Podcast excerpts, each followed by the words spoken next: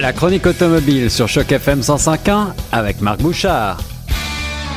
De retour sur les ondes de choc avec notre ami Marc Bouchard maintenant pour la chronique automobile du même nom et on va enfin pouvoir euh, parler euh, d'une auto à l'essai avec euh, le nouveau Subaru Impreza que Marc a eu la chance de piloter ou plutôt de conduire parce que il ne s'agissait pas d'une version de rallye WRX qui maintenant est une classe à part chez Subaru, n'est-ce pas mon cher Marc?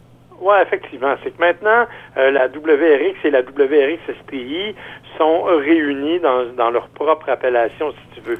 Auparavant, c'était une division de l'Impreza. Bien sûr, elle partage encore certaines structures, certaines architectures, mais euh, désormais, on... en fait, l'idée derrière ça, éventuellement, je pense pas qu'on soit rendu là, c'est qu'on veut en arriver à développer des modèles vraiment complètement différents euh, les uns des autres. Donc, euh, on pourra développer vraiment une gamme WRX plus rapide, plus vitaminé, disons, et plus musclé, si l'on peut dire ainsi. Euh, évidemment, moi, j'ai plutôt testé grâce à la collaboration des concessionnaires, pour le préciser, hein, parce que euh, les flottes de presse ne sont toujours pas en activité. Euh, donc, j'ai dû, par, un peu par hasard, mettre, j'ai pu par hasard mettre la main sur une Subaru Impreza 2020, grâce à la collaboration d'un concessionnaire que je remercie mais je vous avoue que ça n'a pas été un essai complet d'une semaine comme ce que je fais traditionnellement. Alors, on rappelle quand même que à l'origine, bah, le modèle c'était une euh, auto compacte de, chez Subaru euh, qui est née euh, au début des années 90. Je le disais, elle s'est illustrée dans, en rallye parce que la, version vitaminée c'était la championne du monde des rallyes pendant plusieurs titres, trois je crois. Et puis aujourd'hui, on en est à la cinquième génération si je ne m'abuse, et il y a désormais une version trois volumes et deux volumes, c'est ça? Que j'ai un petit peu de difficulté avec les trois et deux volumes. Chez nous, on parle tout simplement d'une version à haillons. Une version à haillons, une version hatchback, une version, voilà, on dit comme on veut. Donc, c'était celle-ci que tu avais euh, entre les mains, mon cher Marc. Euh, non, moi en fait j'avais la version berline, la, la version la plus la plus standard. Euh, j'avais quand même la, version touring là, qui est une des mieux équipées de la de, de, l'ensemble, mais malgré tout c'était pas la plus la plus spacieuse. Il faut dire que c'est pas, tu l'as dit, c'est un véhicule compact, c'est pas un véhicule qui est de très grande dimension. Euh, et pour 2020, pour être franc, les changements sont assez peu abondants. On l'a changé il n'y a pas si longtemps, la mm, Subaru mm. Impreza, et on arrive cette année avec tout simplement une nouveauté un petit peu à l'avant, c'est-à-dire qu'on a un petit peu modifié les phares, mais pour le reste, il n'y a vraiment rien de, de grand changement.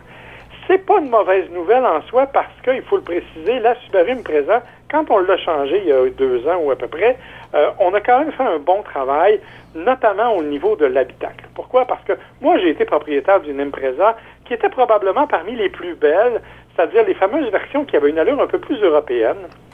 Euh, aux alentours des années 2010, je les trouvais magnifiques, mais l'habitacle de ces véhicules-là était d'une qualité si on veut être poli, que l'on va appeler de douteuse. Ouais, des plastiques durs, des bruits, des parasites, et puis euh, vraiment une finition euh, basique, quoi.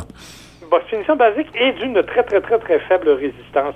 Euh, moi, c'était le véhicule familial. Mon épouse porte des bagues et chaque fois qu'elle mettait la main sur l'intérieur de la portière, elle faisait une rayure différente.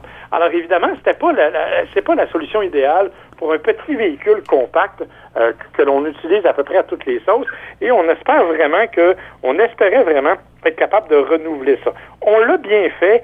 Euh, ce qu'on nous propose actuellement, c'est un bel intérieur, bien aménagé, beaucoup mieux fini aussi, avec une bien meilleure qualité de finition des matériaux plus résistants et une ergonomie qui n'est plus euh, complètement folle parce qu'à un moment donné, il fallait un peu aller chercher il fallait faire comme deux, trois manipulations pour en arriver à atteindre l'objectif qu'on s'était fixé. Ceci étant dit, euh, ça fait quand même un véhicule qui est un petit véhicule, pas, qui, est un petit véhicule très abordable quand même. Hein. C'est, on le sait, c'est un véhicule qui est fait pour, pour toute la famille, excusez-moi, qui est pour toute la famille et qui est, qui est vraiment un petit véhicule euh, dont on met surtout sur le rouage intégral pour le rendre populaire. Oui, il est, le rouage intégral, de ce que, la question que j'allais te demander, euh, précise-nous bien ça, il est euh, de série finalement hein, sur ces Subaru. Oui, les, de série sur la presque totalité des Subaru, en fait, il n'y a que la BRZ qui ne dispose pas de ce type de rouage-là, qui est la, la, plus sportive, si tu veux, en termes de silhouette, qui a été construite en collaboration avec Toyota. C'est ça, le petit coupé, ouais.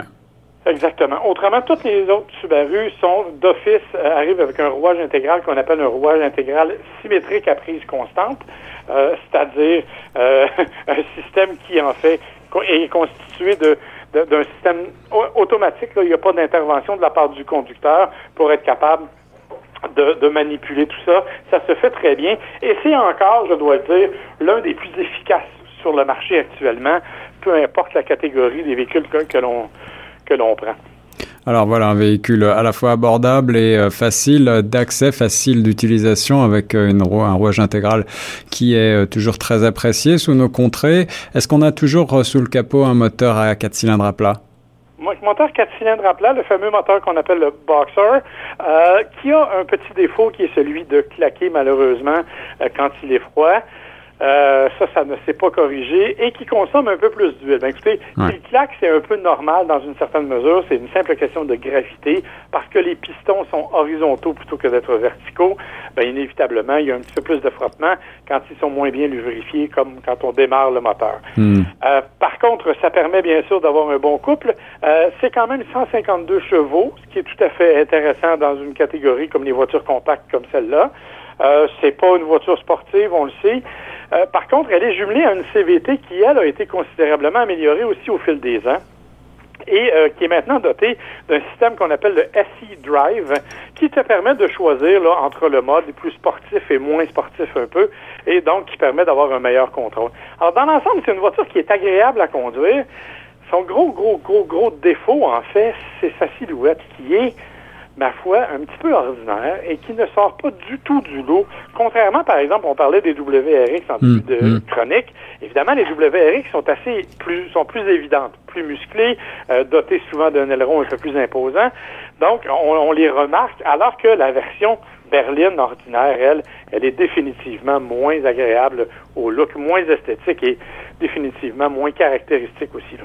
Voilà, mais c'est peut-être aussi ce que recherche une certaine euh, catégorie d'acheteurs, ceux qui euh, se tourneront vers cette silhouette-là. En tout cas, euh, voilà une voiture qui ne manque pas d'atouts quand même. Et puis moi, je me rappelle d'une de nos chroniques précédentes, Marc, où tu nous annonçais que presque la totalité des véhicules Subaru qui sont sur les routes du Canada, eh bien, existent toujours. finalement, le, le, les véhicules Subaru sont extrêmement solides. Donc là, c'est un argument aussi de poids. Exactement. On dit que 98, 98% des véhicules Subaru vendus au cours des dix dernières années sont toujours sur la route. C'est exceptionnel. Et euh, bien sûr, euh, ce sont des véhicules qui, comme tu le dis, euh, sont, sont tout à fait solides au niveau de la structure quelques petits problèmes au niveau de l'entretien parce que c'est un peu coûteux au niveau des pièces, mais dans l'ensemble, ce sont des véhicules qui effectivement sont assez fiables, euh, qui ne sont pas de, de grandes difficultés euh, à faire réparer non plus. Ah oui, c'est un très très bon achat, d'autant que euh, la grande crainte des gens, puisqu'il s'agit d'une traction intégrale à prise constante, les gens s'imaginent que c'est extrêmement coûteux en essence, mhm. mais pas tant que ça, hein, parce que quand on compare avec les, les rivaux dans la même catégorie qui ont aussi le rouage intégral, je pense entre autres à la Mazda 3 récente euh, dans ce monde-là. Elle fait un litre au centre de moins que la Mazda 3, la Subaru. Ah, donc ça, c'est aussi, ouais, c'est carrément une bonne euh, nouvelle pour nous. je pensais que Subaru avait cette vieille réputation de consommer un petit peu plus que les autres. Finalement, tu nous dis que c'est plus le cas. Ben, c'était le cas auparavant, mais ils ont considérablement amélioré leur, leur motorisation. Donc, dans l'ensemble, c'est un très, très bon véhicule. Comme je vous dis, c'est une question de style. C'est pas non plus la conduite la plus exaltante quand on la prend en version berline comme je l'ai fait, mais c'est quand même un véhicule qui est agréable et, et c'est un véhicule qui est excessivement sécuritaire et qui fait très plaisir euh, à des gens. Comme je parlais de mon épouse, euh, pour elle, qui est une peureuse en hiver euh, incroyable, la Subaru demeure à ce jour encore un des véhicules dans lesquels elle s'est sentie le plus en sécurité en raison de la qualité du rouage intégral. Et dis-toi qu'on a ajouté depuis ce temps-là toutes sortes de systèmes de sécurité électroniques embarqués. Donc, ça en fait un véhicule très agréable. Et écoute, avec un prix de départ d'à peu près 21 000 pour une compacte à rouage intégral, on est tout à fait compétitif. Et voilà, et moi j'ajoute que du côté euh, du plaisir de conduite, même si c'est pas un véhicule sportif et je n'ai pas eu l'occasion de conduire cette mouture-là, mais euh, on a toujours chez Subaru ce petit bruit caractéristique du moteur 4 cylindres à plat et qui, est, qui donne le sourire aux lèvres quand même. Donc euh, voilà, une voiture pas comme les autres, mais qui fait toujours plaisir. merci beaucoup mon cher Marc.